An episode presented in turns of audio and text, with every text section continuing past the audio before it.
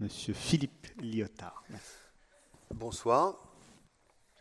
Alors, euh, c'est un peu frustrant de ne pas pouvoir réagir à, ce que j'ai entendu depuis tout à l'heure, c'est aussi frustrant pour vous, j'imagine. Euh, alors, j'interviens sur, euh, des, pratiques, en fait, des pratiques qui sont des pratiques totalement contemporaines, même si elles s'inscrivent pour un grand nombre d'entre elles dans des, histoires, dans des traditions, dans des cultures. Et notamment, je travaille sur des pratiques comme le tatouage, le piercing, les scarifications. Alors, pas celles dont vient de parler Catherine, euh, celles qui sont produites par des personnes qui sont euh, des scarificateurs, qui vont donc imprimer une cicatrice euh, recherchée avec une forme désirée. les implants également, peut-être vous avez entendu parler des implants en, en dehors d'Orlan, l'artiste, hein, mais des gens qui se font implanter des objets sous la peau ou bien carrément sous la peau, ce qu'on appelle les implants subdermiques, ce qui permet d'avoir une sorte de, petite sculpture en fait, euh, ou bien transdermique avec des implants qui sont donc sous la peau mais qui laissent passer des bijoux euh, et donc avec un pas de vis on peut fixer un petit peu ce qu'on veut sur le crâne, sur la, dans le cou, etc. Ça vous fait rire? J'avais oublié qu'on était à Monaco. C'est vrai que ce n'est pas le public que j'ai l'habitude d'avoir face à moi quand je parle de ces pratiques. Hein. Euh, mais attention, parce que là, justement, on va, parler du visible et de l'invisible, et il peut y avoir des surprises, y compris à Monaco. Alors d'ailleurs, ce n'est pas une blague, mais il y a un, piercing parmi les plus connus qui s'appelle le Prince Albert. pour les gens qui ne connaissent pas, c'est un piercing qui, se, qui se pratique sur le gland. Donc vous voyez, c'est euh, je fais aucune connexion, je fais aucune connexion avec les autorités. simplement, vous voyez qu'il y a des choses qui peuvent être surprenantes quand on parle justement de pratiques qui sont très connues dans, bah, certains milieux, dans des milieux justement des gens du piercing, et j'expliquerai tout à l'heure rapidement d'où ça vient, et vous verrez que c'est très, cohérent en fait avec ce que je développe là. Donc vous voyez que les pratiques dont je parle sont des pratiques concrètes, réelles, qui touchent à la chair, qui touchent au corps, et qui vont toucher au corps d'une manière d'abord volontaire, et là, je fais vraiment une différence dans ce que j'étudie avec les pratiques dites traditionnelles qui ont été euh, tout à l'heure euh, invoquées à propos des pratiques de scarification, où dans ce cas-là, on a plutôt affaire au groupe qui va inscrire sa loi sur le corps des jeunes des individus, des jeunes filles, des jeunes garçons, alors que les pratiques dont je parle sont plutôt des pratiques volontaires auxquelles les personnes se livrent volontairement dans le cadre d'un désir de transformation d'elles-mêmes, sur lequel je reviendrai. Alors c'est vrai que je travaille sur des pratiques aussi un petit peu euh, transgressives. Euh, transgressives, notamment quand on parle de tatouage, c'est quelque chose qui s'est totalement normalisé depuis une vingtaine d'années.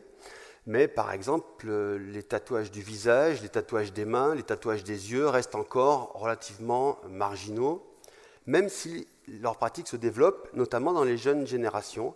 Quand je parle jeunes générations, c'est moins de 25 ans. Et donc pas seulement pas seulement chez des personnes qui ont déjà une culture euh, de l'écriture sur soi, mais euh, on a bien affaire à des pratiques émergentes chez des personnes relativement jeunes qui ne sont pas, et c'est là, que je suis en, du coup en réponse et en complémentarité avec ce que vient de développer Catherine, qui ne sont pas nécessairement des personnes en souffrance qui exercent des actes sur elles-mêmes pour produire une douleur qui leur permet de, se sentir vivre. Là, on a, la, la douleur peut exister, mais ce n'est pas du tout ce qui est visé. Alors le lien avec la philosophie, parce que c'est vrai que c'est plutôt un objet sociologique que j'étudie, euh, je vais revenir sur les questions initiales. Est-ce qu'on est aux marges de la philosophie? Je ne pense pas du tout, puisqu'on est bien sur des choses euh, concrètes. D'ailleurs, euh, Véronique l'a posé la question, que peut le corps? Que puis-je faire? Que puis-je espérer devenir en travaillant sur moi, en travaillant sur mon propre corps, en travaillant sur ma chair? Et le travail que je fais, en fait, c'est un travail qui, à partir de l'engagement du corps, à partir des liens entre les normes corporelles, celles qui font qu'effectivement on est tous et toutes habitués à voir certaines façons d'être, certaines façons de paraître, ces normes corporelles, eh bien, elles vont donner lieu à des transgressions, mais les transgressions elles-mêmes vont à leur tour devenir normes. Donc on est bien dans des, dans des, dans des questionnements de type, de type philosophique, par exemple, pour savoir également comment à partir du corps on peut penser le monde, on peut penser la culture, on peut penser aussi le savoir, c'est-à-dire que les pratiques sur lesquelles je travaille ne sont pas des pratiques qui, à l'origine, produisent un savoir institué, par exemple, dans le champ médical. Et notamment, euh, toutes les personnes que j'ai interrogées ont inventé des façons de faire, ont inventé des façons de travailler le corps. Par exemple, les implants, Les implants, c'est quelque chose d'inventé en 94. Les premiers implants, vous voyez, ça fait un peu plus de 20 ans. Et c'est inventé à partir de personnes qui ont certes un savoir sur le matériau chirurgical, mais qui détournent complètement ce savoir pour en faire quelque chose apparemment inutile, notamment faire des crêtes métalliques de punk qui finalement s'inspirent d'un imaginaire qui est l'imaginaire euh, post-apocalyptique de, Mad Max et de toute cette, euh, fiction, euh, mais qui le traduisent de façon très concrète. C'est qu'on n'est plus dans l'imaginaire, on est dans une volonté d'inscrire dans son propre corps des choses qui nous ont fait rêver quand on était enfant à la télévision, au cinéma, et qu'on va chercher à représenter de façon très physique, très matérielle. Alors, penser la culture, c'est peut-être ça ce qui me caractérise, mais par rapport à ce qu'on disait tout à l'heure sur la mode, ce qui me fait réfléchir, c'est aussi penser les différents étages de la culture. La mode dont on a parlé, c'était plutôt la mode telle qu'elle se fait euh, dans les salons parisiens, à Milan et ailleurs, c'est-à-dire quelque chose qui va donner une, visibilité, euh, une impulsion dans la façon d'être avec tout ce que vous avez pu décrire par ailleurs. Mais ce qui m'intéresse justement dans la culture, c'est ces différents étages.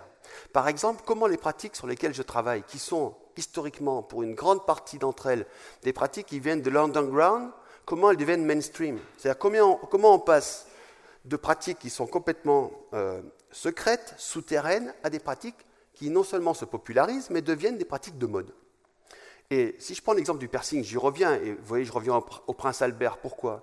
Parce que c'est un piercing génital. Le piercing génital, c'est quelque chose, si vous avez lu Histoire d'eau, à la rigueur, vous pouvez vous dire c'est un jeu sadomasochiste, etc. Mais ce qu'il faut savoir, c'est que le les piercings génitaux sont à la source du piercing que tout le monde connaît aujourd'hui. Le piercing sur le nombril, le piercing euh, sur l'arcade, ça vient du piercing génital pratiqué dans les milieux sadomasochistes de la côte ouest américaine de San Francisco et Los Angeles, qui vont, ces, ces milieux qui sont relativement restreints quantitativement et qui sont relativement secrets en termes de pratique, tout d'un coup vont construire une visibilité de ces pratiques. Comment? Eh ben, Tout simplement en 1975 en créant la première boutique de piercing au monde à Los Angeles, la boutique Gauntlet, qui, de fait de la création de la boutique, va bien sûr continuer à alimenter ce milieu, très marginal, mais en même temps va donner une visibilité à des piercings. Et on voit dès le début des années 1980, des hommes se promener avec le nez percé, ce qui aujourd'hui est relativement courant, peut-être pas à Monaco, mais à Lyon, d'où je viens, il y a beaucoup de, mes étudiantes, par exemple, de mes étudiants qui portent ce bijou. Euh, on va voir très vite, alors certes dans les milieux gays de San Francisco, des hommes porter des piercings au sein, des femmes porter des piercings au sein, mais tout d'un coup ça devient visible. C'est-à-dire qu'on a quelque chose qui va devenir visible et devenir désirable. Et c'est ce processus que j'essaye de penser. Qu'est-ce qui fait que quelque chose qui, dans un premier temps, est marginal, rejeté, qui peut être gênant, eh bien, ça devient désirable, y compris chez des gens qui sont bien éduqués, bien élevés. Et on, pourrait prendre des, étapes très intéressantes. 75, première boutique de piercing. 93, premier défilé de mode avec Jean-Paul Gaultier, qui fait défiler des mannequins portant des piercings. Vous voyez, donc c'est 20 ans après. Et 20 ans après, bah, 2013, 2014, eh bien, il n'est pas surprenant de voir une maman accompagner sa, petite, sa jeune fille de 13 ou 14 ans chez le perceur pour la féliciter de ses bonnes notes au collège. Je ne plaisante pas, je, m'appuie sur des, sur, des réalités euh, qui, sont relativement intéressantes. Et du coup, quand j'ai interviewé les premiers, des personnes qui sont dans cette première vague, cette toute première vague du piercing des années fin 70, début 80, par exemple, je pense à un, artiste américain qui m'expliquait qu'il n'imaginait pas, quand lui s'était fait percer le nombril en 1981 ou 81, que 15 ans, 20 ans plus tard, toutes les jeunes filles de Los Angeles se promèneraient le, nombril percé, de façon complètement visible, ostentatoire, et que ça poserait de problème à personne. Donc voilà la question sur les, thèmes sur lesquels je travaille. Du coup, si je reviens à la thématique corps exhibé, euh, corps euh, euh, mise en scène, corps écrit, eh bien c'est vrai que ça m'a amené à réfléchir là aussi à différents niveaux. C'est-à-dire que chez l'adolescent, chez les adolescents, ces pratiques dont je parle, piercing, alors tatouage, tatouage un peu plus difficile parce qu'on ne tatoue pas avant 18 ans normalement. Donc ça, concerne des jeunes un peu plus âgés. Alors que le piercing, s'il y a euh, des parents qui donnent leur accord, là on peut effectivement percer, puisque c'est finalement uniquement apposer un bijou, comme porter des boucles d'oreilles. Simplement, on va porter des boucles d'oreilles ailleurs ou des bijoux ailleurs. Donc les parents peuvent donner une autorisation. Donc on ne va pas voir peut-être des, tatouages chez des très jeunes, mais il n'empêche que cette pratique, chez les adolescents, c'est plutôt une pratique qui, comme tu l'as dit, cherche la visibilité. Il faut le montrer. Ce qu'on fait, on le montre. C'est pour ça que, par exemple, on va avoir chez les jeunes souvent des tatouages ou des piercings qui se voient, qui sont sur le visage, qui sont sur des parties qui vont justement accrocher l'œil. Mais ça ne signifie pas que toute pratique de ce type vise l'exhibition. Et c'est ce que je vais essayer de discuter. C'est-à-dire que cette technique de marquage de la chair, euh, alors, ça a été mentionné au tout, au tout début par l'introduction, par l'aiguille. Le tatouage, c'est une aiguille. Par le scalpel, l'escarification, c'est fait au scalpel. Par le poinçon, quand on perce, on utilise un poinçon, un poinçon d'ailleurs très, euh, biseauté, qui est complètement euh, construit sur la base des aiguilles qu'on utilise euh, dans le champ médical. Donc on est sur l'invention de techniques qui visent à ce que l'on puisse marquer le corps, y compris en travaillant la chair, sans produire de douleur, ou la douleur la moins importante possible. Par exemple, quand on fait un piercing, ça dure une seconde, la douleur dure une seconde et après, ça, passe. Après, bon, il y a la cicatrisation, vous me direz, selon les endroits où ça peut se produire. Mais ces techniques de marquage de la chair, donc, elles peuvent être discutées justement du point de vue de leur visibilité et de l'invisibilité. Parce que ça caractérise, selon moi, un processus de personnalisation du corps. Personnalisation au sens où on personnalise son corps dans la mesure où on le modifie et on va chercher à produire un certain nombre de caractéristiques propres. Et ces, caractéristiques propres, pardon, cette personnalisation, elle se fait dans une confrontation à soi. C'est-à-dire qu'on n'est pas obligé seulement de le montrer, c'est aussi quelque chose qui concerne la personne dans son rapport à elle-même, dans son rapport à son propre corps. Alors, ce que je voulais dire sur la question de l'écriture, justement, c'est que cette écriture, elle peut être donnée à voir ou elle peut être gardée secrète cette écriture au sens l'inscription dans la chair, l'inscription que ce soit par l'encre, par la scarification ou par l'implant par exemple. Euh, l'écriture que l'on donne à voir, c'est effectivement une écriture qui va permettre de produire une écriture de soi que je vais livrer à autrui. Et vous savez, vous avez bien saisi que par exemple à l'adolescence, cette lecture que je donne de moi ou d'un moi transgressif, si je fais quelque chose qui justement est perçu par les adolescents, par l'adolescent comme étant quelque chose de, transgressif vis-à-vis de l'ordre adulte, j'ai envie que ça se voit. Pourquoi? Parce que si ça se voit, ça va enquiquiner les enseignants, les parents, les adultes, les médecins, euh, les psychiatres, les psychanalystes, qu'on va, parce que, tel que ça a été présenté, la, façon, non mais la, façon dont Laura, je crois, hein, euh, présente sa scarification, c'est quelque chose qui est produit pour, pour choquer, hein, en tout cas pour bousculer la réaction de l'adulte. Donc cette écriture, elle peut être donnée à voir, mais elle peut être aussi complètement gardée secrète. Et c'est là qu'il me semble qu'il y a un lien à faire entre ce que l'on peut produire euh, du côté du visible et du côté de l'invisible. Ces caractéristiques, elles sont importantes parce que finalement, ce que je porte sur moi, ça va, me donner aussi la possibilité de jouer de ce que je vais livrer, avec de ce que je vais livrer à autrui. Par exemple, si jamais je suis dans une démarche euh, d'écriture, tatouage, piercing, scarification, je peux complètement être dans une démarche élective et choisir les personnes à qui je vais montrer ce que j'ai fait sur moi.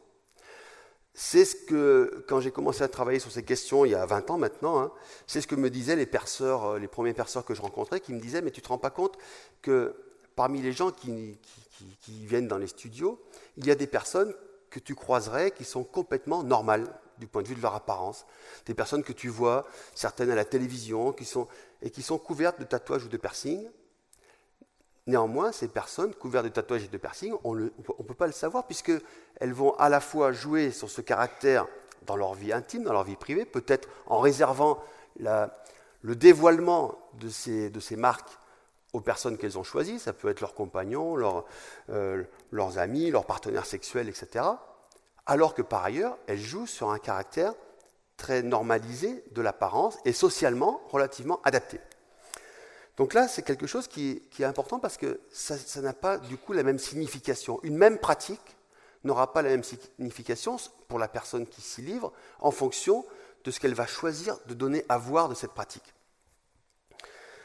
Du coup, l'écriture, l'écriture de soi, l'écriture sur soi, c'est aussi, alors je vais essayer de, décliner un petit peu, c'est une écriture qui se fait dans un souci de soi. Ce n'est pas quelque chose qui se fait au hasard.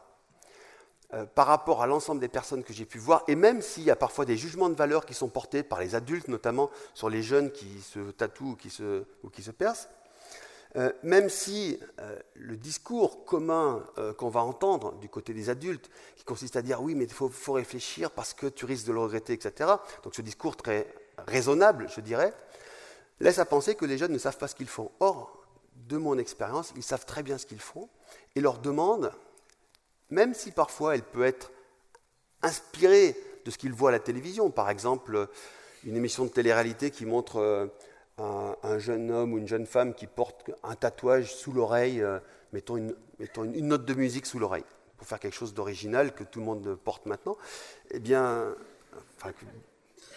que beaucoup de personnes portent, ça peut effectivement déclencher le désir de ressembler à la personne qui compte parce qu'on la suit, parce qu'on s'identifie à elle, et donc déclencher ce souci de, porter la même chose. On pourrait dire effectivement que c'est très futile, que c'est très superficiel, etc. Sauf que, euh, en général, ça relève aussi d'une démarche qui, certes, est une démarche d'imitation, mais qui, une démarche qui fait que la personne qui fait ce tatouage, ou qui fait ce piercing, ou qui fait cette clarification, le fait en toute connaissance, alors je ne dirais pas de ses désirs parce que je parle sous le, contrôle de, Catherine, mais en toute connaissance en tout cas de, la démarche que ça implique. Et parce que ça lui permet de se positionner par rapport à elle, bien sûr, mais aussi par rapport à ses pairs, par rapport à ses amis et par rapport à l'entourage. Donc si je veux euh, revenir, euh, ce travail s'inscrit dans un souci de soi, un souci de travailler sur soi, de, se modifier, et cette écriture, ce qu'elle a de caractéristique, c'est, je reprends la formule que tu as utilisée, c'est une inscription. C'est vraiment une inscription, c'est-à-dire que ça passe par quelque chose qui va produire une épreuve de soi. Ce n'est pas seulement le fait de porter une marque, c'est que pour porter cette marque, il va falloir mettre le corps à l'épreuve. Alors, j'ai parlé du piercing, le tatouage c'est douloureux, la scarification c'est douloureux. Euh, alors, ce sont des choses qui ne se font pas de façon anodine, mais l'épreuve fait partie du processus. L'épreuve fait partie du processus, ce qui fait que ça va marquer la valeur aussi de ce qui est, de ce qui est produit. La valeur n'est pas seulement dans le résultat, la valeur n'est pas seulement dans le tatouage ou dans le, piercing ou la scarification, elle est aussi dans l'épreuve que l'on a subie. Par ailleurs, ce travail, donc cette écriture de soi, même si elle est une écriture pour soi, c'est aussi une écriture pour autrui. On l'a vu tout à l'heure, un autrui que je vais choisir ou un autrui que je vais peut-être provoquer. C'est parfois ce que j'entends euh, quand, euh, quand, on voit certains looks, certaines, certaines apparences. Euh, j'ai souvent, alors là, j'ai pas d'image, mais vous irez sur Internet, vous en trouverez plein. par exemple, le fait de, de ne pas pouvoir comprendre que quelqu'un qui s'est tatoué le visage ne s'est pas tatoué le visage pour provoquer les autres mais qui s'est tatoué le visage par rapport à son projet et pas forcément pour être repoussant. Et là, on est en rupture avec le punk, par exemple. Alors que le punk, historiquement, dans les années 70, fin 70, ça fait 40 ans que le punk, euh, enfin les Sex Pistols euh, déclenchent en Europe le mouvement punk. Euh, en 1976-2016, vous voyez, ça fait 40 ans. À l'origine, il y a vraiment une volonté dans le mouvement punk de, de projeter sur la société ce que j'ai appelé le fuck you style, c'est-à-dire euh, j'ai pas besoin de dire aux gens que je croise que je les emmerde, ils le voient tout de suite. Sauf que, sauf que même le punk, vous voyez, même le punk, ça s'est stylisé. Ça s'est stylisé, c'est devenu une forme de... Il y a une codification du punk. Et les vrais punks, justement, rejettent cette codification en disant, mais moi, j'ai pas besoin d'avoir une crête pour être punk. Je suis punk. Je me sens punk. Et mes scarifications que j'ai, que j'ai faites sur scène, par exemple, parce que là aussi, il y a des choses qui sont qui sont dans une forme de mise en scène spectaculaire de la scarification, d'Iggy Pop à Daniel Dark par exemple, pour prendre euh, le parrain du punk et puis un Français euh, euh, qui était considéré lui aussi, Daniel Dark, jusqu'à sa mort il y a trois ans, comme l'incarnation du punk. Et eh bien là, on a quelque chose qui, traduit justement ce rapport au corps, qui est un rapport qui va générer une réaction dans le public. Là, il y a quelque chose qui est de l'ordre effectivement de la provocation, au sens où je provoque quelque chose en faisant quelque chose avec mon corps dont je sais que ça va générer des réactions, et des réactions qui sont pas forcément maîtrisées par le public qui est venu voir autre chose, qui est venu écouter un concert tranquillement. Enfin, tranquillement, le public punk euh, ne venait pas écouter euh, Stéphanie de Monaco. C'était à la même époque à peu près. Hein. Enfin, non. Je vais me faire. Euh, euh, je vais arrêter de parler du punk. Et je termine, alors je termine parce que 3-4 minutes il me reste. Alors, ce travail sur soi, alors j'ai dit que c'était un travail qui pouvait être un travail pour autrui, mais que ça se discutait, vous voyez, parce que ça laissait à la personne finalement la possibilité de choisir le type de lecture de soi qu'il livrait à autrui, c'est aussi une écriture qui se fait par autrui. Et c'est là que je vais faire, euh, je pense, une, comparaison, enfin un propos complémentaire à ce qu'a présenté Catherine. C'est-à-dire que tout ce qui a été présenté, là, on était dans les blessures auto-infligées, les scarifications, dont on sait qu'elles vont laisser des traces, des cicatrices, et qui vont être marquantes à la fois dans la trace qu'elles laissent sur la peau, mais aussi dans la trace qu'elles laissent dans la personne, dans, son, histoire. Et toutes les pratiques dont je viens de parler là, ce sont des pratiques qui relèvent d'une médiation avec des professionnels, ce que j'ai appelé les artisans de la chair. Des artisans de la chair qui ont appris à travailler la chair. Alors, juste pour, euh, pour illustrer ça, je ne parlerai pas des tatoueurs, je parlerai de quelqu'un qui a disparu d'ailleurs de cette scène des, des, artisans de la chair, qui au début des années 2000 était très connu pour sa technique de branding. Le branding, c'est le fait de marquer d'apposer une marque au fer rouge. Vous avez vu ça dans les westerns hein, euh, ou, en Camargue. Hein. Euh, donc c'est le fait de marquer effectivement avec un fer rouge euh, la peau des animaux, mais ça se fait aussi chez les humains. La preuve, c'est qu'il y a eu aussi ce courant qui consiste, et qui existe encore, alors ça peut se faire aussi au laser, hein, mais qui consiste à s'imprimer une brûlure, s'imprimer une marque qui va être brûlée. Et c'est plus discret que la cicatrice euh, faite au scalpel. La, peau va récupérer plus vite. Et donc ça fait quelque chose qui finalement finit par être quasiment invisible, sauf que ça reste. Les personnes savent bien qu'elles ont, qu'elles ont eu une marque ici ou sur la poitrine, etc. C'est quasiment invisible à autrui, mais pour elles, c'est très, c'est très révélateur de ce passage qu'elles ont eu, de se marquer d'une étoile, d'un cœur ou de n'importe quoi. Et Blair disait, euh, et c'est pour vous situer ce travail sur la construction du, d'un savoir pratique, d'un sens pratique très particulier, il, euh, expliquait euh, qu'il était capable, en fonction de la peau qu'il voyait, de savoir exactement comment il devait apposer la pièce métallique brûlante pour produire le résultat escompté. Donc on est quasiment dans un travail très technique, mais dans une connaissance intuitive, enfin pas intuitive, une connaissance qui s'est constituée par l'expérience, une connaissance de la peau à laquelle peu de, euh, peu de dermatologues sans doute peuvent accéder puisque ce n'est pas du tout en plus leur, registre. Donc le rapport à, le rapport à soi se fait aussi par la rencontre d'autres personnes. Ce qui me permet, ce qui me permet euh, de, conclure autour du fait que ces pratiques sont aussi des pratiques d'écriture qui sont des pratiques qui permettent d'écrire, de s'écrire sa propre histoire ou de s'inscrire dans sa propre histoire en laissant des traces, en laissant des étapes de moments importants. Et quand je, quand je dis moments importants, c'est vraiment de tout type de moments importants. Ça peut être par exemple des moments, euh, des moments douloureux. Euh, quand par exemple des personnes se font tatouer dans le dos euh, un motif quelconque, mais avec de l'encre mélangée à la cendre d'un proche qui a été... Mais je trouve ça beau. vous voyez, en fait, c'est s'ancrer, euh, garder dans la peau la personne aimée, que ce soit un enfant, que ce soit un compagnon, une compagne, etc. C'est-à-dire que là, on a, quelque chose de, résolument symbolique, de totalement symbolique. Et quand je dis que c'est, quand je dis que c'est des moments douloureux, ça peut être aussi des moments bien sûr heureux. Et tout ça, c'est des choses qui vont permettre de, de garder des traces, des traces de soi. Et de garder des traces de soi pour soi. Ce pas des choses qui se racontent forcément, ce pas des choses qui se montrent. Ce sont des choses qui se vivent, qui permettent finalement de devenir soi tout en transformant son corps et en gardant des espaces sur lesquels on peut sentir à tout moment, un petit peu comme pour l'escarification, on a toujours cette mémoire de ce qu'on a produit sur soi, même si ce n'est pas révélé aux autres. Et euh, par exemple, euh, en ce moment, je travaille sur les, sur les, tatouages produits sur des femmes qui ont été opérées de cancer du sein. Ce n'est pas de la repigmentation. Hein. C'est totalement différent des actes médicaux qui consistent par exemple à repigmenter le mamelon. Là, on a affaire vraiment à du tatouage esthétique. Et ce que j'ai trouvé de remarquable, c'est que toutes les femmes que j'ai pu rencontrer et que j'ai interrogées disent, disent toutes, après l'opération, après le cancer, que enfin elles peuvent s'aimer. En fait, elles s'aiment tatouer.